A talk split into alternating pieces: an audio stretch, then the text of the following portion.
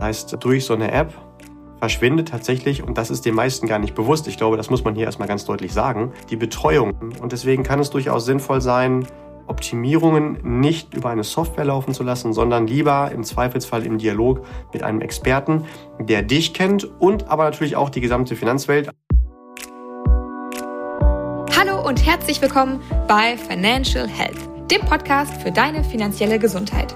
Freue dich auf spannende Inspiration und leicht umsetzbare Financial Lifehacks für dein privates Finanzmanagement. Es erwarten dich wertvolle Impulse, wie du das Thema Geld und Finanzen zu einer positiven, unterstützenden und mitreißenden Kraft in deinem Leben machst. Schön, dass du da bist. Vielen Dank für deine Zeit und danke für dein Interesse. Es freuen sich auf dich Julian Krüger und die hübsche Amelie Lieder. Dankeschön, lieber Julian.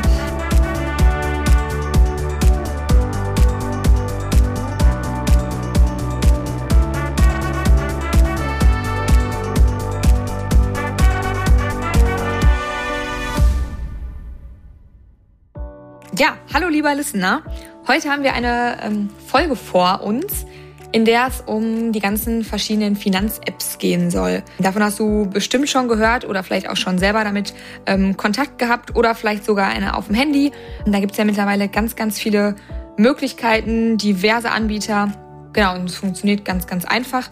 Man gibt einfach seine Vertragsnummer an und die Gesellschaft, bei der man Vertrag XY hat, bekommt eine schöne Übersicht und das klingt ja eigentlich erstmal super praktisch. Und heute wollen wir so ein bisschen in die Tiefe gehen. Julian, wie viele Finanz-Apps hast du denn auf dem Handy? Tatsächlich, ja, mehrere. Also von allen Banken, von allen Depotgesellschaften und eine App, die nochmal alles zusammenfasst, ja. Gute Frage. Ja. Ah ja. Aber ich kann okay. dir die Zahl gar nicht sagen, mehrere. Aber auf jeden Fall unterschiedliche Farben. Okay. Was ist denn erstmal der Vorteil von solchen Finanz-Apps? Was ich daran total cool finde, gerade von denen, die dir den Service bieten, du hast eine App und die kümmert sich um alles, also brauchst gar nicht von jeder Gesellschaft eine, dann hast du halt eine Übersicht.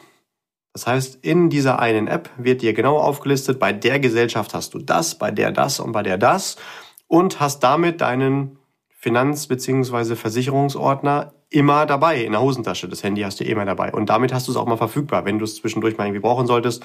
Keine Ahnung, bist im Urlaub und hast vielleicht ähm, Thema mit der Gesundheit und benötigst dann die Leistung oder die Daten oder zumindest die Vertragsnummer von deiner Krankenversicherung, dann ja, kannst du direkt auf zugreifen. Und bei den meisten Apps ist es dann sogar so, dass du dann auch immer aktuell den Beitrag angezeigt bekommst, wenn er sich geändert hat, oder vielleicht auch einen Überblick über die aktuellen Leistungen des Vertrags hast. Und ja, das zentral an einer Stelle ist eigentlich eine coole Sache. Und was auch einige Apps tatsächlich sogar anbieten, die haben den Vorteil, wenn du deine aktuellen Verträge da einpflegst, äh, dann screenen die das und vergleichen das mit Referenzangeboten. Also damit, äh, was gibt's am Markt sonst noch so? Vielleicht könnte da ja irgendwas attraktiver sein, also günstiger oder mehr Leistung haben. Wobei das tatsächlich auch Potenzial hat, ein Nachteil zu sein. Mhm. Was ist denn daran nicht so cool? Weil es hört sich eigentlich erstmal ganz gut an. Ja, auf den ersten Blick ist das so, weil auf jeden Fall kann es da ja nur besser werden. Es kann aber sein, dass du irgendeinen Vertrag hast, vielleicht oder hoffentlich im Dialog mit einem Finanzexperten und der das natürlich individuell auf dich angepasst hat. Also jetzt nicht nur rein faktisch, das ist das beste Angebot, sondern auch eine individuelle Note hat einfließen lassen, weil er dich als Menschen kennt und da dementsprechend, wenn du ihm erzählst, was dein Bedarf ist an einem Finanzprodukt, äh, dir vor allem auch zuhört, was du zwischen den Zeilen erzählst. Also was dich als Mensch ausmacht und deswegen er dir etwas rausgesucht hat, was vielleicht dann so ein App-Algorithmus nicht so perfekt hinbekommt. Ich versuch's mal mit einem Beispiel. Du weißt, ich bin Fan von Beispielen. Ja, immer her damit. Also, du hast das Ziel, einen neuen Lebenspartner zu finden. In der Theorie. Und gibst jetzt einfach mal ein Stück deiner DNA an einen Computer ab und dann analysiert er ganz genau, zu deiner DNA passt halt das Genom von XY am aller, allerbesten. Das kann schon sein, dass rein biologisch diese Person dann am allerbesten zu dir passt. Aber wenn du dann einfach an den Automaten gehst und der fällt dann da unten raus, stellst du vielleicht fest, der hat, ich versuche mal vorsichtig zu formulieren, nicht den Charakter, den du besonders attraktiv und sympathisch findest. Das heißt, rein körperlich passt alles, aber das, was den Mensch eigentlich ausmacht, den Charakter, Das passt halt überhaupt nicht. Und ähnlich kann es auch bei Finanzprodukten sein, dass du dann vielleicht etwas vorgeschlagen bekommst, was softwareseitig perfekt passen mag, aber vielleicht doch nicht das ist, was ideal zu dir passt, wenn man dich als Mensch kennt. Also da bin ich halt ähm, durchaus skeptisch und kenne viele Fälle, wo ich äh, als Finanzexperte schon Menschen Dinge empfohlen habe, wo ich sage, eigentlich bräuchtest du was anderes, aber trotzdem zu dir als Mensch, damit es in der Realität funktioniert, ist das dann doch besser. Ähm, und deswegen kann okay. es durchaus sinnvoll sein, Optimierungen nicht über eine Software laufen zu lassen, sondern lieber im Zweifelsfall im Dialog mit einem Experten, der dich kennt und aber natürlich auch die gesamte Finanzwelt. Also es macht jetzt auch keinen Sinn, dass der nur für eine Gesellschaft arbeitet, dann kennt er ja gar nicht alle Lösungen am Markt, sondern schon jemand, der dann auch frei auf das zugreifen kann, was es da so alles gibt und dir dann äh, Tipps geben kann. Ja. Okay, ja gut, den ähm, Aspekt kann ich auch gut nachvollziehen. Es ist und bleibt halt irgendwie ein Computer, ein, ein Roboter, wenn man so, wenn man so will. Und natürlich ähm, hat er nicht im Dialog mit einem zusammengesessen. Mir fällt aber auch gerade noch was ein. Im ersten Moment hörte sich das ja eigentlich alles sehr cool an mit neue Verträge und weiß nicht, guckt irgendwie, was besser ist.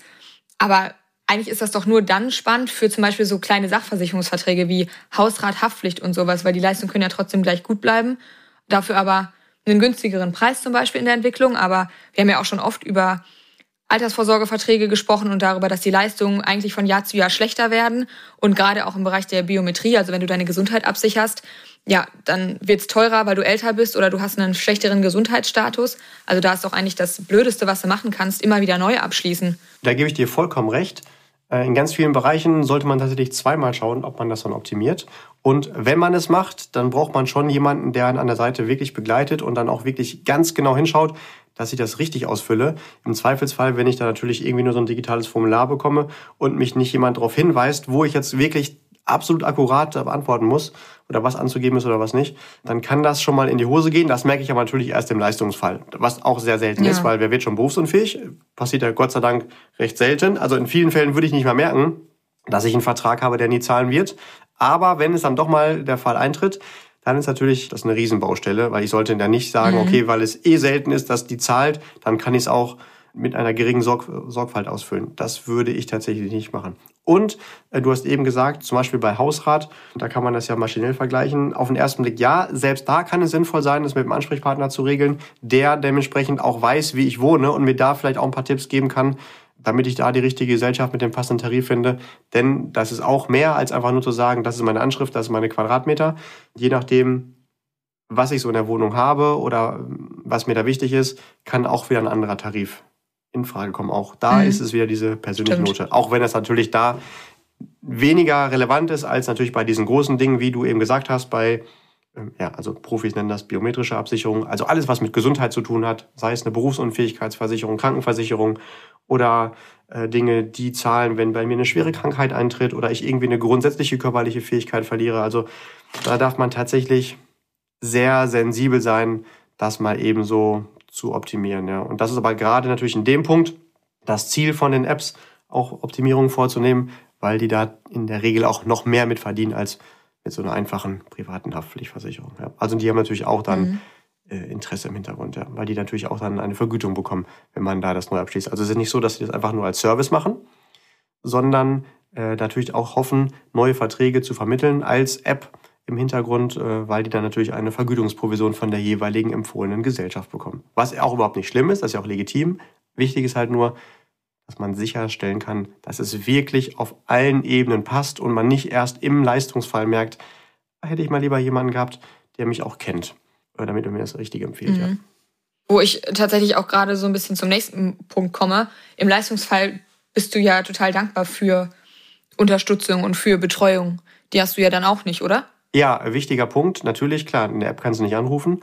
Und gerade dann, wenn du mal Hilfe brauchst, ist es natürlich gut, jemanden zu haben, der dich kennt und wo auch eine persönliche Beziehung besteht, damit man auch vertrauensvoll dann Unterstützung hat. Das eine ist, keine Ahnung, ich habe aus Versehen mich aufs Aquarium vom Nachbarn gesetzt und jetzt äh, macht der äh, Fisch halt dann auf dem Fußboden Freischwimmerübungen. Das ist ein Luxusproblem, aber wenn es wirklich um die eigene existenzielle Gesundheit geht, dann ist es schon gut, dass man jemanden hat, der sich auch wirklich liebevoll kümmert, weil ich als Kunden dem halt wichtig bin. Das geht halt nur, wenn vorher die Beziehung entstanden ist. Ähm, weil natürlich, dass jemand Anonymes der Abarbeiter bei der Gesellschaft, bei Vibe, nicht so mit dem Interesse macht, wie jemand, der mich kennt und wo man halt auch mal weiß, ähm, der ist mir wichtig, bei dem bin ich wichtig und der weiß auch, wie ich funktioniere. So, ne?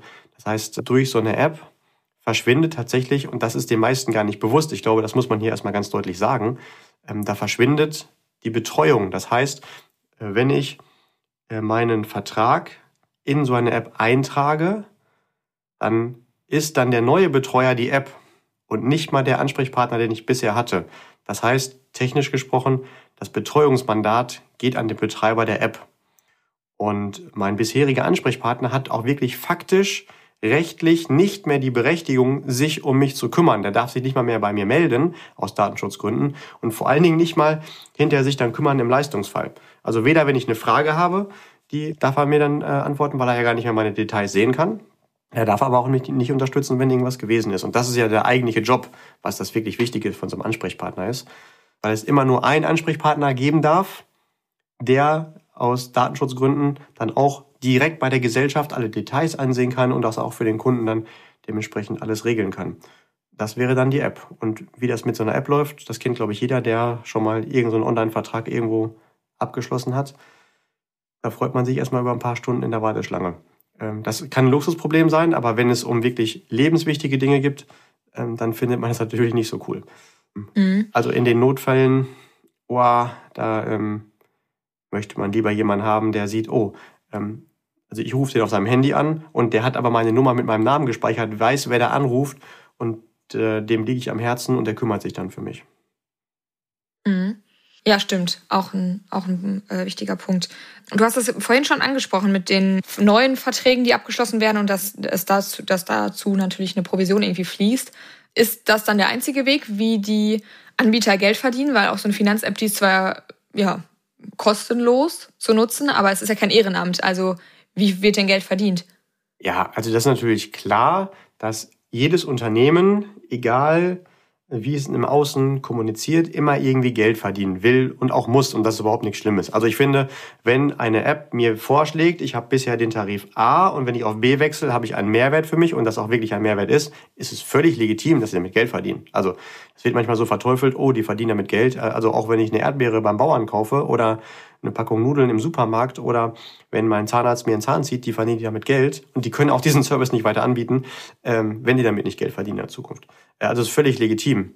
Äh, es wird vielleicht dann ein Problem, wenn das nicht unbedingt zu meinem Vorteil geschieht. Da muss man, halt, wir haben ja gerade schon drüber gesprochen, halt so ein Gefühl für entwickeln, da mal genauer hinschauen. Ich persönlich finde es tatsächlich einfach unfair, wie manche Geschäftsmodelle wirklich funktionieren von den Apps, weil die meisten davon, das sind auch die großen namhaften, haben tatsächlich ein, haben zwei Interessen, Geld zu verdienen. Das eine ist, Geld zu verdienen, wenn darüber ein neues Produkt abgeschlossen wird. Wie gesagt, legitim, wenn es Mehrwert entsteht. Aber der noch größere finanzielle Vorteil entsteht dadurch, dass immer derjenige, der dieser Ansprechpartner ist, also der rechtlich für den Kunden da sein darf und soll, der bekommt dafür im Jahr auch eine kleine Vergütung damit er sich den Vertrag regelmäßig anguckt und bei Handlungsbedarf sich bei dem Kunden meldet und natürlich aber auch sichergestellt ist, wenn der Kunde anruft, dass der Berater nicht denkt, oh nein, die Fragen will ich jetzt nicht beantworten, da verdiene ich ja kein Geld mit, ich muss andere Prozesse machen, um Geld zu verdienen, sondern damit, dass es auch wirklich, dass der Service bezahlt ist.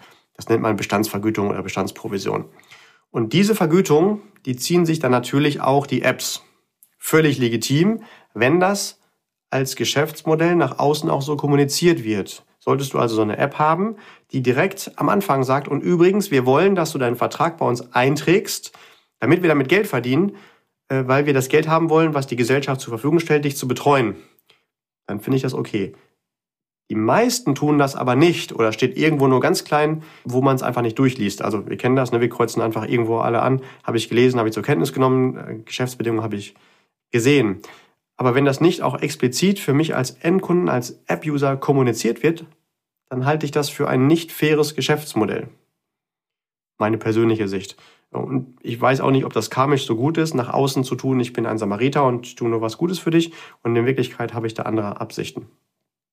Äh, also ich persönlich glaube, der Trick im Leben ist es vor allen Dingen keine Tricks zu haben. Also einfach zu sagen, was das Ziel ist. Und wenn dann eine App ganz explizit sagt, trag deinen Vertrag hier ein, wir machen eine Übersicht und wir bekommen aber auch jedes Jahr dann zukünftig Geld von deiner Gesellschaft und die Gesellschaft selbst, schrägstrich der Ansprechpartner, der es vermittelt hat, jetzt egal ob der für die Gesellschaft arbeitet oder idealerweise ungebunden ist und Zugriff auf mehrere hat, der kann dann nicht mehr für dich da sein und darf es auch rechtlich nicht. Wenn das so klar kommuniziert wird, alles fein. Okay, ja gut. Hm. Kann ich auch nachvollziehen. Was gibt's gibt's noch irgendwelche anderen ja, Nachteile bei ja, solchen Finanz-Apps? Lass uns das mal gar nicht Nachteile nennen, sondern einfach Dinge, die ich wissen sollte, wenn ich damit arbeite. Also Punkte ja, zur Berücksichtigung, vorsichtig formuliert. Ähm, weil die Welt ist ja deutlich komplizierter als gut und schlecht. Ähm, ja, ich sollte auf jeden Fall natürlich wissen, wenn ich meine Produkte da reinpacke, weil dann ja mein Ansprechpartner nicht mehr für mich da sein kann, Schrägstrich darf. Und das bekommt er auch explizit mit dann. Also der bekommt auch die Info von der Gesellschaft, der Ansprechpartner. Hier, äh, der Kunde möchte jetzt nicht mehr von dir betreut werden. Und der weiß aber auch nicht, dass es über eine App entstanden ist, sondern der weiß einfach nur, ähm, er darf nicht mehr für dich da sein, er muss dann auch deine Kontaktdaten löschen aus Datenschutzgründen. Ähm, dann fehlt natürlich jemand, der den ganzheitlichen Blick für deine Finanzen hat. Also gerade dann, wenn du sagst, ah, ich beschäftige mich nicht jede Woche mit meinen Finanzen, ich vergleiche nicht jede Woche den Finanzmarkt. Ich äh, habe gar keinen Bock, mich mal damit zu beschäftigen. Ich bin total froh, dass jemand für mich die Verantwortung für meine zukünftigen Finanzen ähm, behält.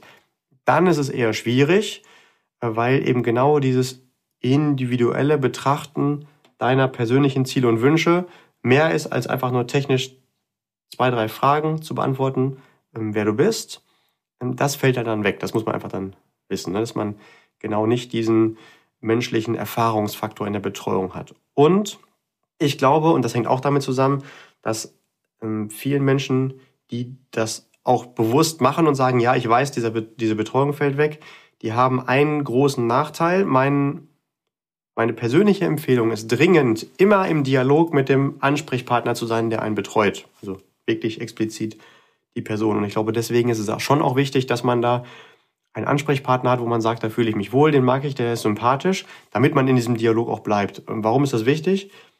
Immer dann, wenn sich etwas in deinem Leben ändert, dann hat der Berater natürlich die Chance, zumindest, wenn du berühmt bist, das irgendwo im Golden Blatt oder in der Bild der Frau oder wo auch immer zu lesen. Manchmal stehen da aber auch Änderungen nicht drin.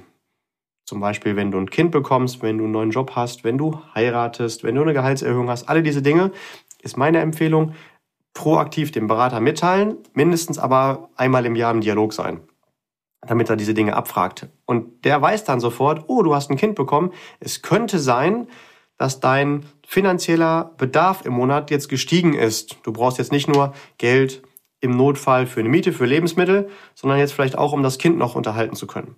Heißt, du hast idealerweise schon eine Berufsunfähigkeitsversicherung, aber der Bedarf, was da abgesichert sein sollte, steigt vielleicht um ein paar hundert Euro.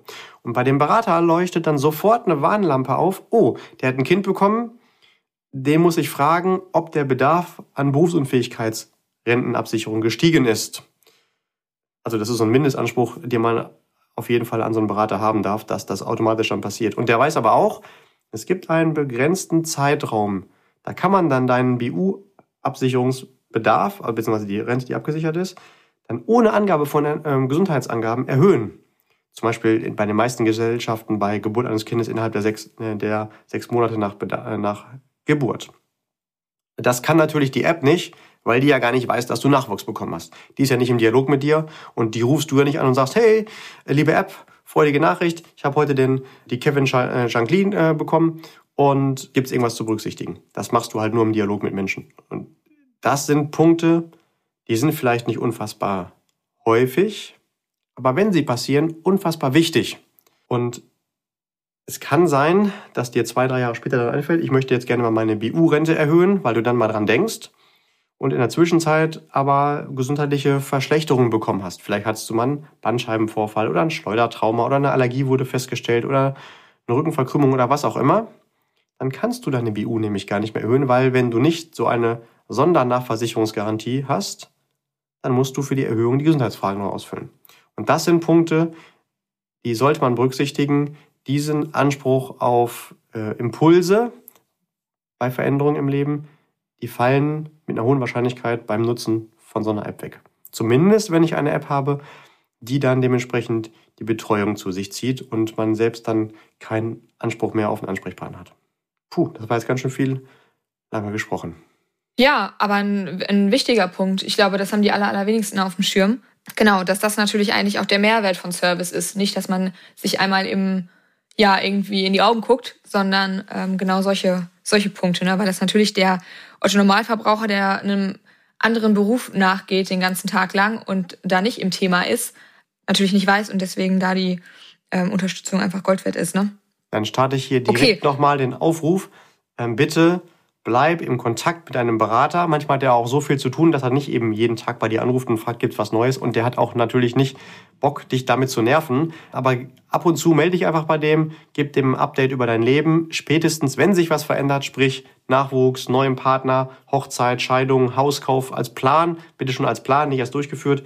Äh, alle diese Dinge, dann weiß der immer genau, welche Chancen und aber auch welche Überlegungen da relevant sind, damit ihr das kurz gemeinsam besprechen könnt. Also hat jetzt nichts mit Apps zu tun, aber mach das unbedingt. Bitte halte deinen Berater auf dem Laufenden, was bei dir passiert. Oder du meldest dich einmal im Jahr und wenn es nur ein WhatsApp ist, hey, äh, hab gerade an dich gedacht, wollte nur Bescheid geben, bei mir hat sich nichts verändert. Äh, Gibt es von deiner Seite aus irgendwas, was man im Bereich Finanzen berücksichtigen muss? Ja, stimmt. Guter Punkt. Gut, gibt es denn irgendeine, also kannst du irgendwas an Apps dann tatsächlich trotzdem empfehlen oder grundsätzlich nicht? Also grundsätzlich spricht auf jeden Fall nichts dagegen, immer die App von dem Anbieter direkt zu nutzen. Also bist du bei der Bank XY logischerweise die Bank-App oder die von der Versicherung. Ähm, das kann aber natürlich auch schnell dazu führen, dass du von ziemlich vielen Gesellschaften Apps auf dem Handy hast, weil du logischerweise ja nicht von einer einzigen Versicherung oder einer einzigen Bank alle Produkte hast. Äh, das wäre nicht besonders clever, weil es einfach nachweislich keine einzige Gesellschaft gibt, wo man mit gutem Gefühl sagen oder kann oder mit gutem Gewissen die empfehlen kann, da kannst du einfach alles machen. Das ist halt nun mal einfach nicht so. Das gleiche wie in der Autowelt. Es gibt auch nicht einen besten Autohersteller, wo man sagen kann, egal was du haben willst, kannst du immer da kaufen. Es gibt einen, da kannst du vielleicht einen Kleinwagen gut kaufen, aber einen Mittelklassewagen dann wieder woanders. Ein SUV wieder woanders, ein Geländewagen, Sportwagen wieder woanders, ein Transporter. Jede Gesellschaft bietet ganz oft alles an, aber hat in einem Bereich ihre Kernkompetenz und nur da ist das beste Produkt. Das heißt, du hast dann ziemlich viele Apps.